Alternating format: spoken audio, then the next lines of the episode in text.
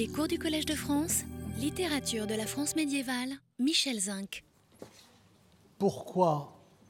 Quel est le nom du poète et non pas quel est le nom de l'auteur?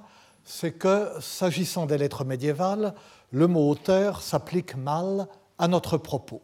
Le mot poète aussi, ou pas mieux.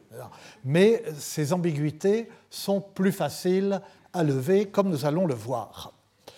Le mot auctor, comme nous l'avons vu la dernière fois, est évidemment de la même famille que le mot auctoritas. Au Moyen Âge, l'autorité a deux caractères. D'une part, elle est d'ordre intellectuel ou spirituel. Il y a une, euh, lettre qui avait été adressée en, 14, en 494 par le pape Gélas Ier à l'empereur byzantin Anastase Ier, et une lettre qui, qui, reparaît, qui ressort à la fin du XIe siècle dans la lutte euh, entre le pontificat et l'empire, après la réforme grégorienne sous l'empereur euh, Henri IV, etc. Et euh, elle est invoquée par les partisans du pape. Et cette lettre dit que deux principes gouvernent le monde, l'autorité auctoritas des pontifes et la puissance potestas des souverains. Donc euh, l'autorité euh, n'est pas une autorité de, puissance politique, c'est une autorité intellectuelle et spirituelle, et donc elle est bien, le mot auteur au sens où nous l'entendons est bien dans sa mouvance. D'autre part, l'autorité, nous y avons beaucoup insisté, émane du passé et y trouve sa justification. L'autorité est le propre, émane des auteurs anciens, et quand elle n'émane pas des auteurs anciens, elle émane des auteurs modernes, mais les auteurs modernes ne sont pas des auteurs contemporains, mais des auteurs récents, modernos, de modo, pas, Il a pas euh, On ne dit pas euh, odiernos pour euh, un auteur, on dit modernos. L'autorité appartient ainsi aux auteurs du passé, ou plutôt, il n'y a d'auteur que du passé. Mais c'était le dernier point que nous avons vu, aoctor est aussi de la même racine que augere, augmenter.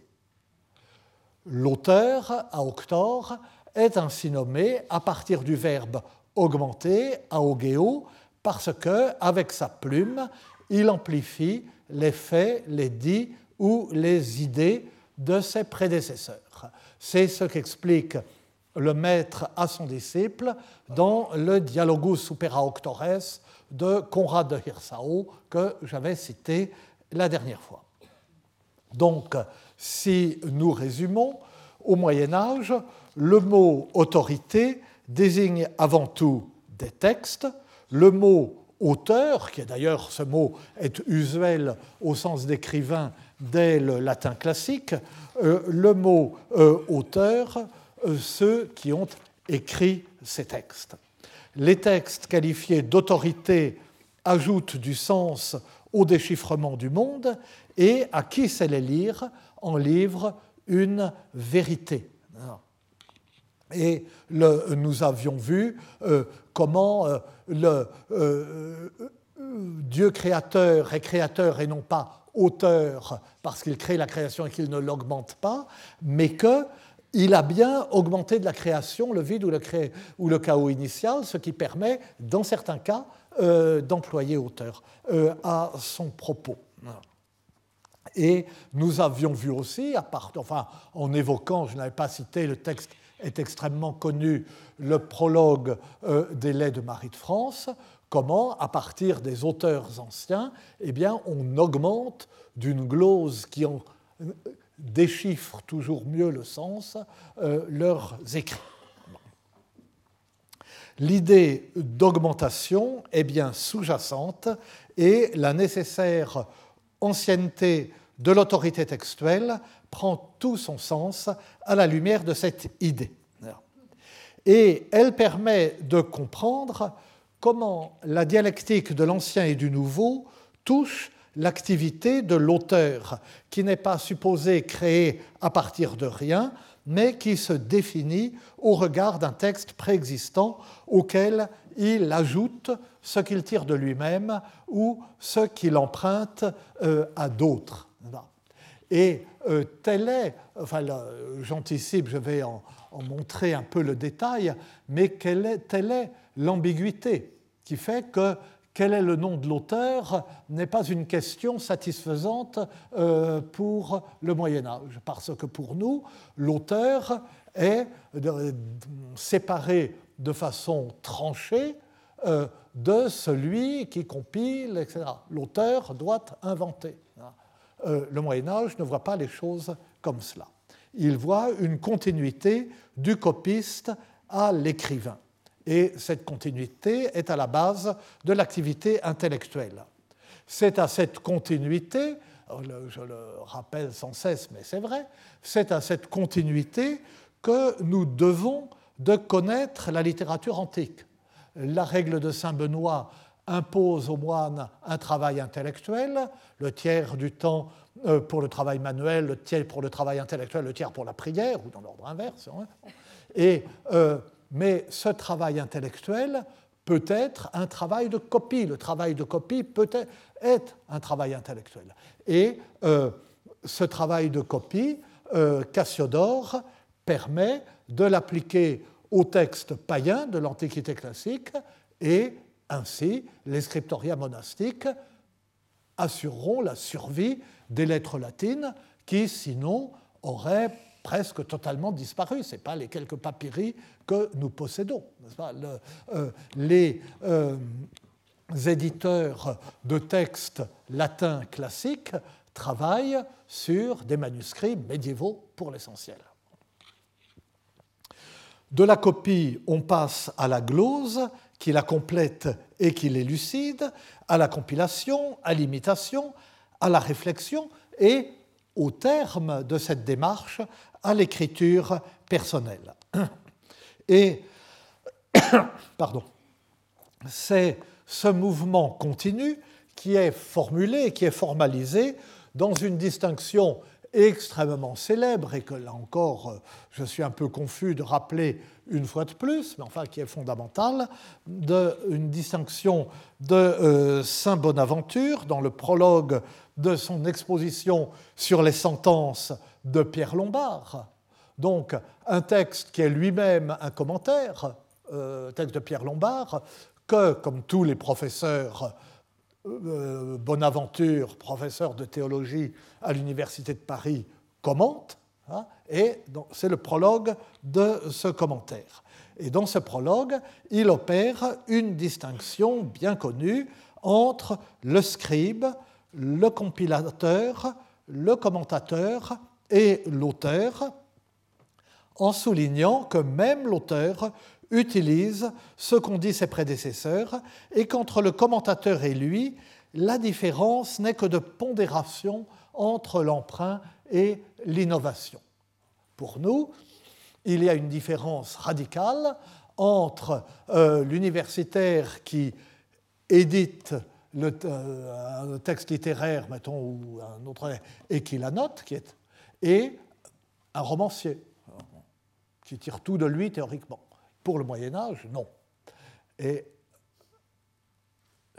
voici, euh, vous voyez, quadruplex est modus facendi librum, aliquis enim scribit aliena, ni ladendo vel mutando, et iste mere dicitur scriptor.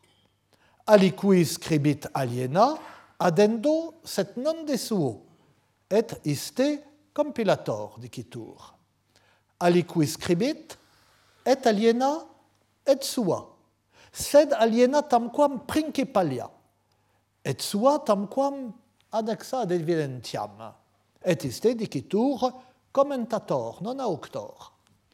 Aliqui scribit et sua et aliena, sed sua tamquam principalia, aliena tamquam annexa ad confirmationem, et talis debet dici auctor. Et vous voyez, même dans le cas de l'auteur, on n'imagine pas qu'il tire tout de lui.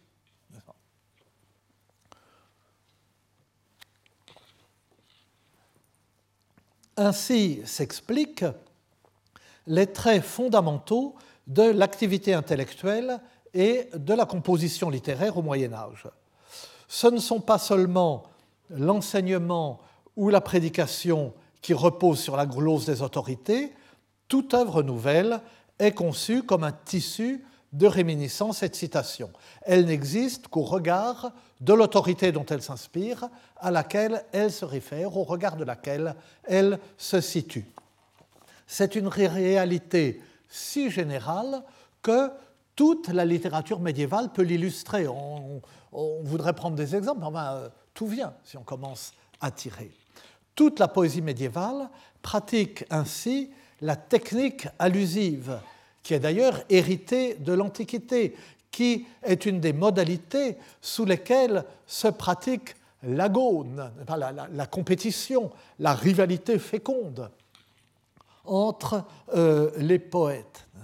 Et euh, on, on, reprend euh, des vers ou des fragments de vers extraits de l'œuvre d'un poète que l'on admire, on ne le cite pas, on l'introduit dans, dans son propre poème avec des petits changements, en l'adaptant, en y faisant allusion, et c'est à la fois un hommage rendu à ce prédécesseur qu'on admire, mais c'est aussi une revendication de sa propre euh, originalité. Et nous avons assez, enfin d'autres années, travaillé sur les troubadours pour savoir que même ces poètes qui sont hors tout à fait hors de la, pratiquement tout à fait hors de la sphère des, euh, de la littérature latine, qui ne sont même pas vraiment aux confins euh, de cette littérature, qui sont tout entiers dans ce monde euh, profane, séculier de la littérature amoureuse, se citent tous les uns les autres. On a l'impression de ne pas connaître un seul poème de troubadour qui ne soit pas une réponse à euh, un autre euh, euh, poème. Et là, c'est quelque chose une technique, Francine Morat, je ne sais pas si elle est là aujourd'hui, hein, justement le jour où je dis du bien d'elle, a très très bien défini et commenté. elle en a illustré la pratique à travers Baudry de Bourgueil pour la poésie latine, à travers Hud Rotland ou Renaud de Bagé, des romanciers pour le roman français mais c'est quelque chose que euh, Jean-Yves Tilliette a euh, euh, très bien, très savamment, très finement analysé dans l'Alexandréide de Gauthier de Châtillon, dans un article qui s'appelle L'Alexandréide de Gauthier de Châtillon, Énéide médiévale ou Virgile travesti. Car ce poème sur Alexandre le Grand est tout farci de références, de demi-citations de l'Énéide, euh, et de sorte que on ne sait pas comment le prendre, comment le euh, traiter. Et Francine Moral avait d'ailleurs montré très bien euh, à propos de l'épopée latine carolingienne, par exemple. on lit ces poèmes tout, la moitié des hexamètres sont faux, puis de temps en temps, il y a un hémistiche, un, un hexamètre magnifique, mais c'est de ça. Mais euh, à l'intérieur même euh, du champ euh, vernaculaire et sans même remonter aux modèles antiques, eh bien, c'est des choses qu'on trouve absolument partout. On trouve, je disais pour les troubadours, c'est vrai non seulement pour les textes, c'est vrai pour les mélodies.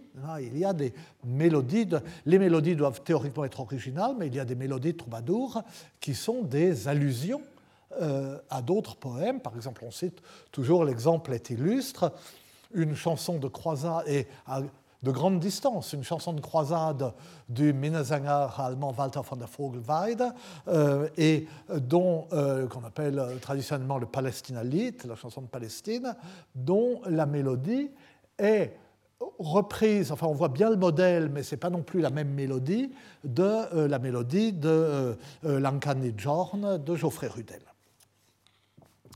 Euh, et, nous avons vu aussi, euh, mais euh, à d'autres occasions, que les, les troubadours que l'on appelle 50 ans après qu'ils aient écrit les troubadours antiques sont cités comme des autorités dans l'art poétique, dans l'art d'aimer, on les commente, on en fait l'exégèse, ils nourrissent de nouveaux poèmes, comme euh, le Bréviaire d'amour de ma frère Mango, euh, comme euh, l'Expositio, comme on dit, de Guiraud Riquier, commentaire en vers d'une chanson de son prédécesseur Guiraud de Calençon.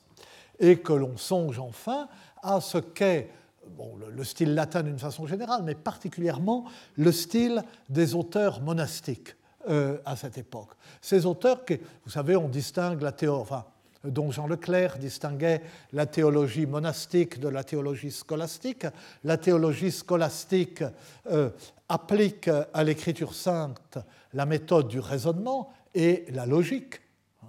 Et euh, alors, elle se fonde bien sur les, prédécesseurs de l'auteur, sur les pères, etc. Mais elle fait surtout confiance à la raison et donc à la logique. C'est, si on veut, la démarche de saint Thomas d'Aquin. Des questions, des réponses, l'application du principe de non-contradiction. La théologie monastique est une théologie qui est dans le flux continu de la méditation euh, à partir de l'écriture sainte et à travers les pères, et euh, ce sont des auteurs de la citation ressassée, méditée, euh, oui, et de l'effusion méditative. Et alors on voit bien, chez un auteur comme Saint Bernard, hein, que euh, euh, ces phrases sont constituées, mais quelquefois aux trois quarts, de citations non signalées, de, de bouts de, l'Évangile, de, euh, de Saint Paul, debout des pères de l'Église, debout de l'Ancien Testament, mais inséré dans sa phrase de sorte qu'on peut, on ne peut même pas mettre de guillemets. Non seulement ce n'est pas annoncé, mais syntaxiquement, on ne peut pas isoler euh, la, la citation. Et euh, si euh, vous regardez euh, la grande édition de, Saint-Bernard aux éditions cisterciennes, qui a été faite dans les... Enfin, ça a duré longtemps, des années 50 à la fin des années 70 ou 80, eh bien, vous voyez que c'est pénible à lire, mais en même temps c'est commode, à l'intérieur de la phrase, alors il y a euh, des grandes capitales quand c'est une citation littérale, il y a des petites capitales quand euh, euh, il reprend à peu près la citation, mais en la changeant, n'est-ce pas? Et alors les phrases sont faites d'alternance de, de bas de casse et de capitales grandes, petites, etc. voilà. Et donc, euh, des citations ou des allusions, enfin des allusions textuelles qui ne sont pas présentées comme telles, il n'y a aucun. Alors, euh, on n'utilisait pas les guillemets dans les manuscrits de l'époque, mais euh, du coup, il y a généralement des indices stylistiques ces indices stylistiques qui rendent d'ailleurs quelquefois un peu lourds pour notre goût les, euh, euh, les, les, romans médiévaux, en particulier les romans en prose.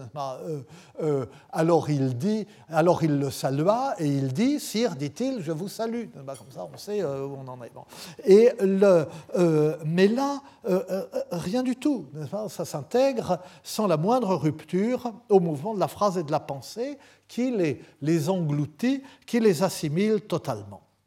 Et à vrai dire, ce ne sont pas des citations, puisqu'elles ne sont pas citées. Qui dit citer dit un effet de guillemets, dit un renvoi. Là, il n'y en a pas. Elles font désormais partie intégrante, au même titre que leur contexte, de cette prose si particulière de Saint Bernard, qui est une perpétuelle effusion, qui est en plus une perpétuelle effusion rythmée et souvent rimée, hein, de sorte que le, euh, le lien de la citation dans le style de l'auteur est encore plus serré. Et alors là, euh, qui, euh, qu'est-ce qui est de Saint Bernard Qu'est-ce qui n'est pas de Saint Bernard Est-ce que c'est lui? Est-ce que ce n'est pas lui? Dans des cas de ce genre, où l'auteur est très littéralement celui qui ajoute et où son rôle consiste à augmenter une tradition antérieure en la glosant, en l'assimilant à son propre texte, en dialoguant avec elle, eh bien la réponse à la question quel est le nom de l'auteur n'est pas si aisée. Et d'ailleurs, le Moyen Âge cela pose cette question. Hein. Il se pose la question de savoir ce que chaque auteur ajoute à l'autorité, ce que chaque auteur ajoute à ceux qu'il utilise. Et la question est particulièrement cruciale quand il s'agit des livres saints. Parce que là, la question quel est le nom de l'auteur est une question euh, qui renvoie au bon Dieu, finalement. Euh, qui est l'auteur de tel livre de la Bible? Euh, Qu'est-ce qui revient respectivement à Dieu qui l'a inspiré et à l'auteur inspiré qui l'a écrit Par exemple, Salomon Salomon pour le livre de la sagesse, David pour les psaumes. Qu'est-ce qui revient même au commentateur le plus proche de l'auteur inspiré. Par exemple, euh, pour la sagesse, justement, euh, Saint Bonaventure s'interroge, alors c'est le même raisonnement que Marie de France dans son prologue, il s'interroge sur la part qu'il faut faire à Philon, Philon d'Alexandrie, euh, qui est le meilleur euh, le plus profond commentateur du livre de la sagesse. Philon d'Alexandrie est un auteur juif. Donc il explique encore la sagesse dans l'esprit de l'Ancien Testament. Il n'a pas assimilé, comme le chrétien qui est Bonaventure, euh, euh, à l'idée qu'il faut le faire. Mais cependant, Bonaventure, qui a le sens de l'historicité de la révélation, d'ailleurs, c'est tel le sujet de thèse du pape actuel, euh, euh, le sens de l'histoire euh, chez Saint Bonaventure. Bonaventure considère qu'il il y a d'abord Dieu, c'est un livre inspiré, donc Dieu parle dans le livre de la sagesse. Mais l'auteur du livre de la sagesse, ce n'est pas Dieu, c'est Salomon, puisqu'on pensait que c'était Salomon qui l'avait écrit. Et Philon, est une sorte d'auteur du livre de la sagesse, puisqu'il il commande ce livre si bien, puisqu'il nous aide euh, à le comprendre, puisque nous avançons grâce à lui dans la compréhension du livre et donc dans la révélation de euh, ce que dit Dieu. Donc euh, tout cela complique pour la pensée médiévale la question quel est, quel est le nom de l'auteur? Et pour, pour les, les psaumes, songez à toutes ces miniatures. les psautiers, on a beaucoup de psautiers illustrés, très bien illustrés, parce que c'était des livres de prière pour des, des, gens, souvent des dames riches, etc., qui pouvaient le faire illustrer. Et alors, la première lettre est toujours très orné. Et cette première lettre, euh, c'est un B, comme, chacun, sait, Beatus vir, qui non habit in concilio impiorum, bienheureux euh, l'homme qui ne marche pas dans le conseil des impies. Et alors dans ce B, on voit généralement le roi David en train de chanter les psaumes. Et le roi David donc tient euh, sa harpe, il chante, et et au-dessus de sa tête, généralement, il y a une colombe, ou bien il y a une représentation de Dieu. C'est lui, l'auteur du psaume, c'est lui qui chante, c'est lui qui l'a composé, mais il est inspiré. Il y a même, enfin je voulais peut-être dire, parce que euh, je prends toujours les mêmes exemples, je dis toujours la même chose. il y a un manuscrit euh, à Hildesheim où euh, le Saint-Esprit, alors bon, on voit euh, David avec sa harpe, mais le Saint-Esprit n'est pas euh, représenté par une colombe, mais par une cigogne.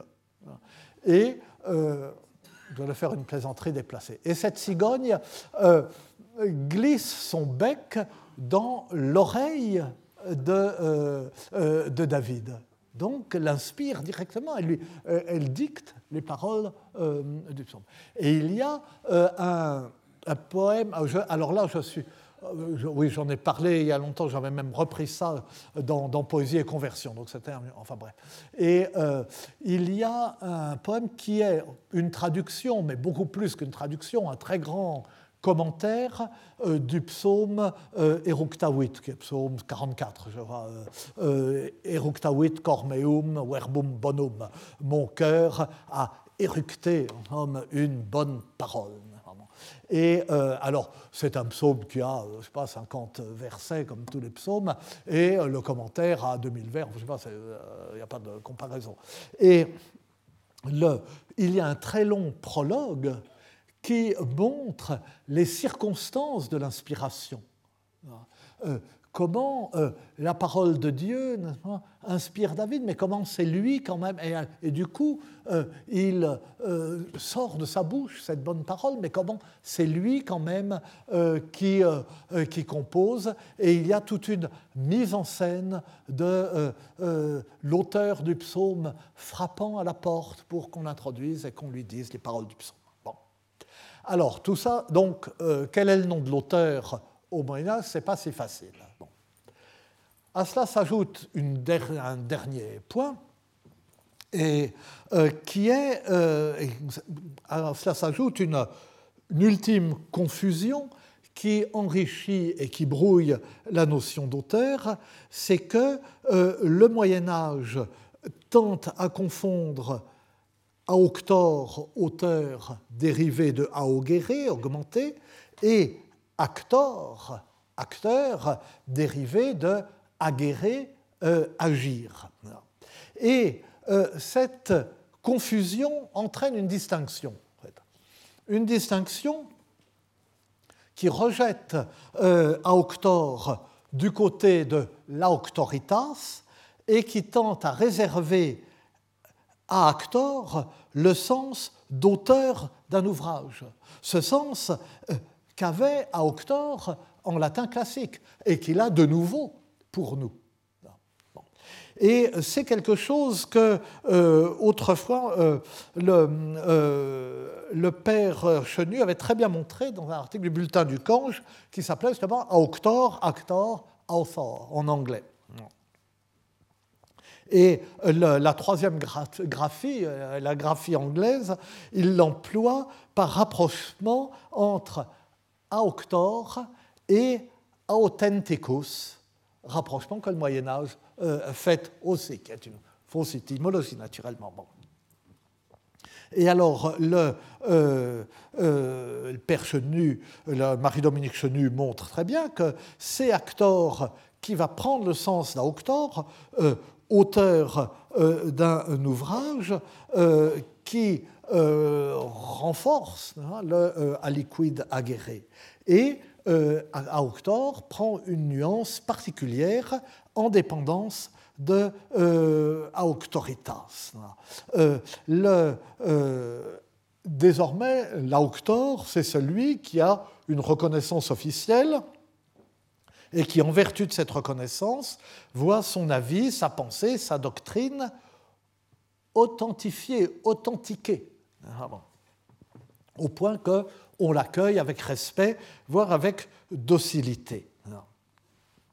Et le euh, l'auctor n'est plus seulement celui qui est responsable de la composition de l'ouvrage, ça c'est l'actor, hein, euh, c'est celui qui a euh, une autorité euh, comme manifeste le fond euh, de l'ouvrage. Et euh, Marie-Dominique Chenu en donne des exemples. Ça apparaît à la fin du Moyen Âge, mais ça apparaît, il le montre dès le XIIIe siècle. Et il, montre, il donne un exemple qui montre qu'il ne s'agit pas d'une simple variante graphique sans signification particulière. Il cite un manuscrit dont le scribe, voulant désigner les auteurs qui ont composé des hymnes, avait d'abord écrit Auctores et ensuite a exponctué le U. Il a barré, enfin comme on faisait à l'époque avec des, petits, euh, des petits points sous la lettre, il a exponctué le U pour montrer que, en fait, il voulait bien écrire euh, Actores. Je pense que, euh, oui. Voyez, quatuor fuerunt principales auctores, devenu actores, qui hymnos composuerunt, Gregorius, Prudentius, etc. Il y eut quatre auteurs principaux qui ont composé des hymnes, Grégoire, Prudence, etc. Alors pourquoi cette euh, hésitation? Non. Il s'agit bien d'auteurs du passé. Donc il a écrit d'abord Auctores, Ils ont une auctoritas. Mais ils sont saisis dans cette phrase, dans l'action de la composition poétique. Ils sont saisis en tant qu'actores, en tant qu'auteurs au sens moderne. Et on pourrait chercher des nuances analogues même euh, euh, dans la littérature euh, vernaculaire. Par exemple, j'avais cité ici même, enfin non, au colloque du collège, un passage du mystère du Vieil Testament et appliqué à Dieu lui-même. Et parce que de même que le mot auteur est employé, comme je l'ai dit, de façon très légèrement figurée, mais à peine figurée, pour désigner Dieu créateur, de même, à partir du moment où acteur s'emploie pour auteur au sens moderne, on le trouve parfois appliqué euh, à Dieu. Je ne sais pas si je vous ai mis là. Oui, voilà. Euh, Dieu immortel, régent, gouvernateur, gouverneur, de tous humains et du beau monde acteur, qui m'a créé à ta noble semblance, tu as été de mon bien augmenteur. Considéré dans l'instant où il crée le monde, Dieu en est l'auteur, comme s'il écrivait un livre, il écrit le livre du monde. Dieu, en me créant, l'augmente de ma présence et augmente la qualité de ce beau monde des biens dont il me comble. Il en est euh, l'auteur. Et euh, d'une certaine façon, le doublet auteur-acteur permet de résoudre l'ambiguïté qui avait été autrefois euh, plaisamment euh, exprimé par Gauthier Mapp du mot auteur au regard de l'autorité. Mais je ne sais pas si vous avez fait attention pour ceux qui étaient là, lorsque Richard Traxler euh, nous a fait son bel exposé, euh, où il parlait principalement de Gauthier Mapp, il a fait allusion à cette formule. Gauthier Mapp dit, oh, enfin je ne vous lis que la traduction, je sais ce qui se passera après moi. Quand je serai devenu pourriture, dans un avenir très éloigné, l'ancienneté fera de moi une autorité, car à ce moment-là, comme maintenant, le vieux cuivre sera préféré à l'or nouveau. Ce sera, comme maintenant, une époque de singes et non pas d'hommes. Donc, euh, Gauthier Mapp a cette originalité au regard de l'esprit de son temps de considérer que ce respect pour ce qui est ancien, pour l'autorité définie comme l'autorité passée, hein, euh, est quelque chose de ridicule. Il y a du, vieux cuivre et il y a de l'or nouveau. quelquefois, ce qui est nouveau euh, est mieux. Et euh, il dit, avec, avec une pirouette modeste, n'est-ce pas mais qui en même temps détruit son raison. Bon, moi je suis nouveau et ce que j'écris, ça vaut pas grand-chose. Mais quand le temps sera passé là-dessus, que moi-même je serai pourri, je pourrai plus en profiter, à ce moment-là, on trouvera que c'est euh, euh, très bien. Donc l'auteur est reçu dans l'avenir comme initiateur et détenteur de l'autorité passée, mais il travaille lui-même comme simple augmentateur d'une autorité déjà reçue. Et euh, on le voit par exemple, enfin je ne vais pas multiplier les exemples, dans euh, les, les, rubriques euh, du Speculum Maius, du Grand Miroir, de la grande encyclopédie de Vincent de Beauvais, où il se donne à lui-même le nom d'acteur. Et il dit au milieu, je sais pas si oui, au milieu de ce que j'ai appris moi-même de mes maîtres, les docteurs modernes, ou ce que j'ai repéré de remarquable dans les écrits de certains, j'ai placé tout cela sous mon nom, c'est-à-dire acteur. Mais c'est en tant qu'il travaille lui-même au livre.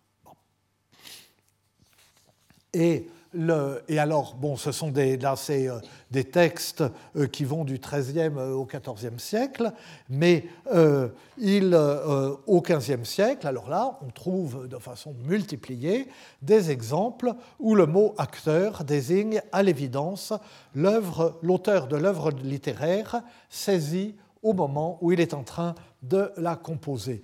Dans Jean de Saintré d'Antoine de la Salle, dont Sylvie Lefebvre nous a si bien parlé, il y a si magnifiquement parlé il y a 15 euh, jours, et dans bien d'autres cas, la rubrique dans l'industrie l'acteur apparaît pour introduire les passages où le romancier raconte ou s'exprime en son nom propre, sans s'effacer euh, derrière euh, ses personnages.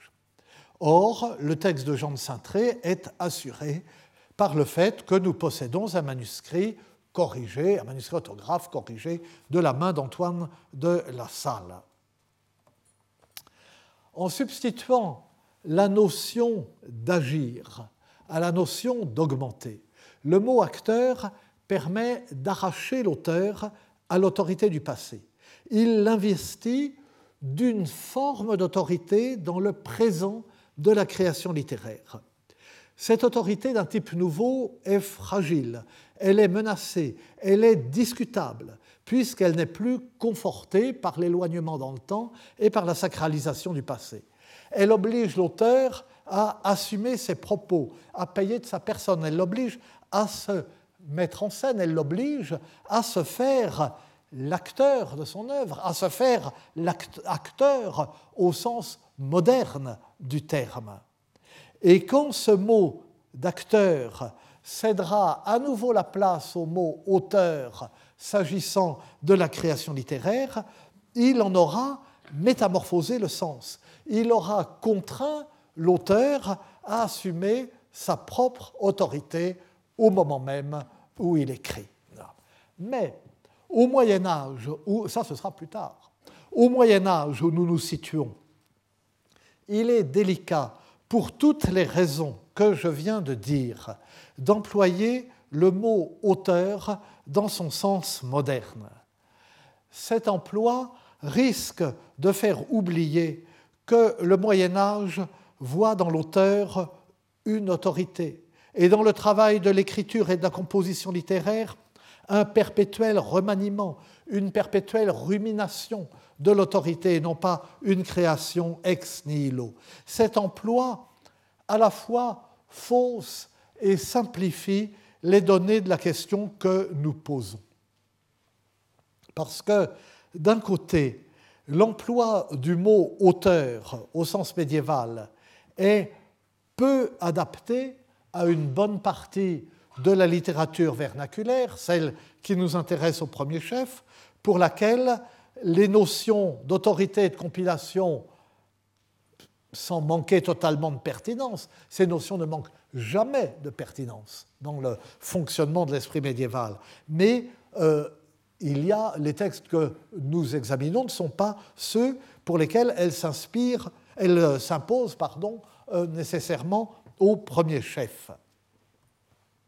Et c'est pourquoi il me paraît plus sage, euh, outre que c'est plus joli, d'employer le mot poète. Non pas bien sûr au sens où l'entend le Moyen Âge, euh, on ne s'en sort pas, parce que euh, le Moyen Âge désigne par poète, en latin désigne, enfin en latin jusqu'au XIVe siècle, désigne par, peut désigner par poète l'auteur d'une œuvre en vers. Mais poète a, jusqu'à cette date, très souvent, poète en latin et poète en français, le sens de prêtre du paganisme antique. Il y a un lien euh, entre le mot poète et la fable, la mythologie, et donc l'ensemble de croyances du euh, paganisme antique. Parce que le poète est celui qui récite, qui raconte, qui embellit la fable. Et c'est pourquoi euh, le euh, poète est, euh, au départ qu'on est, c'est pourquoi le poète est un menteur, puisqu'il écrit en vers, donc use d'un langage orné, et puisqu'il raconte des histoires fictives liées à une religion fausse, dont la vérité a été démontrée, pense-t-on, par la révélation chrétienne. Et donc, euh, le poète est dévalué et le mot renvoie euh, au paganisme pendant très longtemps. J'avais, je cite là encore tout le temps, ces passages dans les premiers romans français où le mot poète signifie littéralement prêtre païen. Je cite toujours dans le roman de Troyes de Benoît de Sainte-Maure, vers 1170, description euh, des funérailles de Patrocle, puis récit des, récit des, funérailles de Patrocle, puis récit des funérailles d'Hector.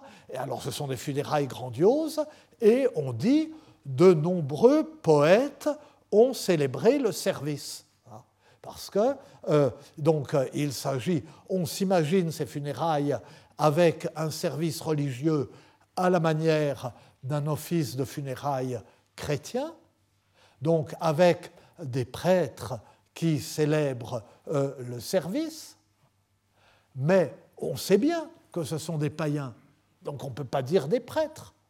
Et alors on dit des poètes, parce que c'est comme ça que ça se dit chez les païens. Et comme ça, Benoît de Sainte-Maure, qui au début de son roman a passé à employer 150 vers pour expliquer que euh, son œuvre est savante, que euh, lui, il n'est pas comme ces auteurs ignorants euh, qui adaptent Homère personne ne pouvait adapter Homère, il ne savait pas le grec, personne n'avait lu Homère. Le, euh, et euh, donc il fallait nécessiter vertu, mais que lui est allé chercher une source sûre, d'Arès le, Phrygien, retrouvé par Cornelius Nepos dans une bibliothèque d'Athènes, etc., et que c'est une source sûre parce que Bon, d'Arès le Phrygien, c'est une compilation brève et extrêmement tardive, en fait. Mais réputé être l'œuvre d'un certain Darès le Phrygien, donc le Troyen, euh, euh, Troie étant Phrygie. Et euh, c'est une source sûre parce que Homère, il écrivait 100 ans après les événements. Alors bon, on pensait, on peut pacifier. Et puis, et puis, il est partial, il est pour les Grecs, c'est un auteur grec. Tandis que Darès, lui, bon, il était troyen, mais il était impartial. Et puis, il a participé à la guerre de Troie. Tous les jours, il allait se battre, et puis le soir, il rentrait chez lui et il écrivait ce qui s'était passé dans la journée. Alors, on peut s'y fier quand même, hein, on ne m'y connaît pas. Et alors, Cornelius Nepos a retrouvé ça, et moi, je le traduis pour la première fois en français. il parle de lui à la troisième personne, d'ailleurs, c'est un point sur lequel nous reviendrons longuement, euh, à propos de quel est le nom du poète. Le poète qui se désigne en disant je, et le poète qui se désigne en disant il. Et le romancier toujours dit il. Et alors, euh, le Benoît de Sainte-Maure, dit-il, a traduit euh, ce texte et il ne faut rien y changer parce qu'il l'a traduit euh, correctement, exactement. Donc c'est un bon historien, il sait choisir ses sources, c'est un, bon philologue, il, il, traduit bien. Et donc c'est l'homme, enfin, hein, c'est l'homme qui est si fier de ses compétences historiques et philologiques, qui prend bien soin, euh, c'est logique, de dire les poètes ont célébré le service. Il n'est pas comme ces auteurs ignorants, on le trouve aussi, qui, euh, s'agissant par exemple des funérailles de Patrocle ou d'un autre, diraient euh, un évêque a célébré le service. un évêque, c'est ridicule. Ce sont des païens.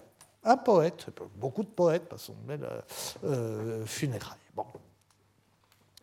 Alors, donc, euh, enfin, excusez-moi, je m'égare un peu pour dire des choses que j'ai dites mille fois. Mais euh, le. Alors, donc, euh, nous n'employons pas le poète au sens de près du paganisme antique, et je n'emploie pas non plus le mot, enfin, dans, ce cours, pour opposer la composition en vers à la composition en prose. J'emploie le mot pour désigner celui qui, d'une façon générale, produit une œuvre d'imagination. Si euh, euh, ce cours euh, était en allemand, il n'y aurait pas de problème, j'aurais même pas à m'expliquer, j'emploierais Dichter, et puis voilà. Mais, mais en français, on n'a pas de mot pour, pour dire ça. Et, et alors, donc, en pensant à ce sens, en prenant le mot dans ce sens.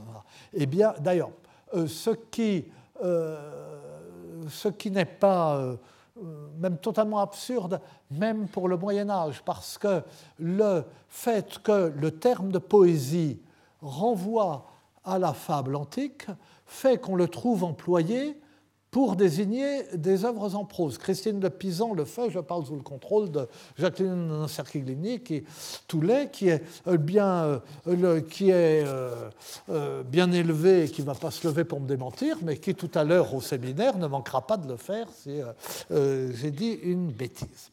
Et, alors, je termine sur ce point avec une citation qui pose littéralement littéralement et en ses propres termes la question qui est l'auteur, mais dans un contexte où ressort magnifiquement l'ambiguïté du mot et qui me justifie de ne pas l'employer. et euh, c'est quelque chose que je viens de découvrir et euh, j'ai découvert. Bah, en lisant un livre, comme je répète aussi tout le temps, comme disait notre maître Philippe Lecoy, ce que je vous dis, je ne l'ai pas inventé, je l'ai trouvé, je l'ai lu dans un livre, et euh, le monsieur qui a écrit le livre, il l'avait lu dans un livre. Et, alors là, je lis, viens de lire euh, le livre excellent d'une euh, universitaire polonaise, qui a d'ailleurs été hmm, il y a longtemps à terre attachée à ma chère, Agatha Sobchik, et qui vient de publier en Pologne un livre en français excellent qui s'appelle Les jongleurs de Dieu, Sainte Simplicité dans la littérature religieuse de la France médiévale. Si ce livre avait paru quand j'ai fait le cours sur l'humilité, je l'aurais pillé. Et alors, elle euh, cite le passage suivant de Prudence. Vous voyez, ce séminaire s'annonce avec insistance. Et euh, oui, donc euh, dans Prudence, donc nous venons de voir, ces auteurs d'hymnes, Prudence a écrit un ouvrage qui s'appelle, euh, qu'il appelle en grec pour faire savant, le Péristéphanon sur les ou Péristéphanon plutôt, oméga sur les, c'est un oméga sur les couronnes, et c'est un, une compilation de récits de martyrs chrétiens. Et alors, il, euh, euh, il parle du martyr d'un certain Romanus. Alors, Romanus euh, professe sa foi devant le païen Asclépiades et il explique la vérité de la foi en faisant appel à toute sa science, le plus intelligemment et le plus savamment qu'il peut. Mais pour donner plus de poids à ses paroles, à un moment, il renonce à la science, parce que la révélation chrétienne n'est pas, n'est pas la gnose, hein, il ne repose pas sur la science. Et il s'en remet, dit-il, à une sentence simple de l'intelligence naturelle, libre d'artifice et d'art, celle d'un enfant de moins de 7 ans. 7 ans, l'âge de raison, mais même un enfant qui n'a pas l'âge de raison est capable de trouver et de dire la vérité, de, la vérité du Christ. Et, euh, alors, euh, l'enfant qui n'a même pas l'âge de raison témoigne pour le Christ et il explique euh, au païen donc, qui est polythéiste, il explique que Dieu doit être un et que même les enfants ne croient pas qu'il puisse y avoir plusieurs dieux. le païen a donc moins de sens qu'un enfant qui n'a pas encore l'âge de raison. Et alors, le, euh, païen interroge l'enfant sur la source de son euh, savoir, mais il le formule en disant Quel est l'auteur de ta voix? Quel est l'auteur de la voix qui te parle? Quis auctor vocis est uius tibi et l'autre répond qu'il le tient de sa mère, qui le lui a transmis avec son lait. Qui est l'auteur de sa voix? C'est Dieu qui parle, c'est lui qui parle, mais c'est Dieu qui l'inspire. on en revient à la question sur l'auteur, les auteurs des livres sacrés, sur David et les psaumes, sur euh, Salomon, euh, Philon euh, et la sagesse. C'est lui qui parle, mais c'est Dieu qui l'inspire. C'est Dieu qui l'inspire, mais c'est de sa mère qu'il tient ce qu'il dit. Il y a le, il le tient de sa mère mais il ne tient même pas des paroles de sa mère, et il l'a sucé avec le lait de sa mère. Et il y a une transmission tellement naturelle de cette science de Dieu qui n'en est pas une, de cette sorte d'évidence d'un seul Dieu, qu'il suffit de sucer le lait maternel pour en avoir la révélation. Et alors, il y a là une euh, à la fois une sorte de paradoxe et une sorte d'ambiguïté passionnante. Et euh, peut-être y, reviendrons-nous euh, un jour dans ce cours ou dans ces suites, mais cet exemple montre que la question de l'auteur est une autre question que la nôtre, puisqu'elle aboutit finalement à un auteur l'auteur d'une voix qui n'est même pas une voix. C'est tellement peu une œuvre littéraire que ce n'est même pas une voix. Quelque chose qui se révèle, qui passe dans l'esprit avec le lait, qui se formule de la façon la plus simple et la, plus maladroite qui soit euh, dans la bouche d'un enfant qui n'a pas encore l'âge de raison. Voilà, cela, ça renvoie à l'auteur. Mais nous, nous parlons poésie et littérature. Et ce qui va nous occuper, euh, c'est euh, vraiment la question de euh, savoir quel est le nom du poète. Mais pour remonter, pour répondre à cette question, pour remonter jusqu'au poète, s'agissant de la littérature du Moyen Âge, il faut passer par des manuscrits, puisque nous ne connaissons euh, cette poésie du Moyen Âge que par des manuscrits. Et donc, la question ne se pose pas seulement euh, en termes d'attribution, elle ne se pose pas seulement euh, en termes de, de jeu ou de jeu sérieux, de jeu grave, comme dirait Saint Bernard justement à propos des jongleurs de Dieu, hein, de jeu grave sur la poésie et sur ce que le poète fait de son nom ou tire de son nom, il y a aussi cet écran, et cet écran qui est en même temps une révélation, que sont pour nous les manuscrits, ce que les manuscrits eux-mêmes font euh, du euh, nom du poète. Et, euh, il y a, et il y a aussi les présupposés sur l'identité du poète qui ont guidé la lecture, la mise au jour, l'édition des manuscrits.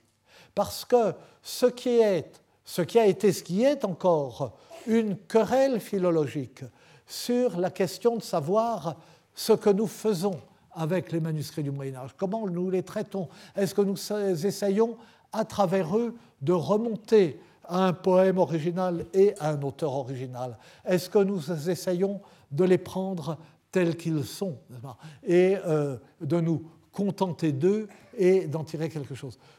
Euh, toutes ces questions et ces débats posent une autre question, celle de savoir ce qu'est un poète au regard de son poème. Au Moyen Âge, à l'époque des euh, philologues euh, qui euh, ont posé cette question d'exotique, comme disent savamment nos amis italiens, et qui l'ont posée sans, en voyant quelquefois, quelquefois en ne voyant pas qu'elle implique une question théorique touchant la poésie et le rapport du poète à son œuvre. Mais c'est ce que euh, nous aborderons. Pour une fois, je m'arrête à une véritable charnière. Je me décerne euh, euh, ce modeste compliment et je m'envoie cette petite fleur. C'est ce que nous verrons la prochaine fois. Je vous remercie. Retrouvez tous les contenus du Collège de France sur www.colège-2-france.fr.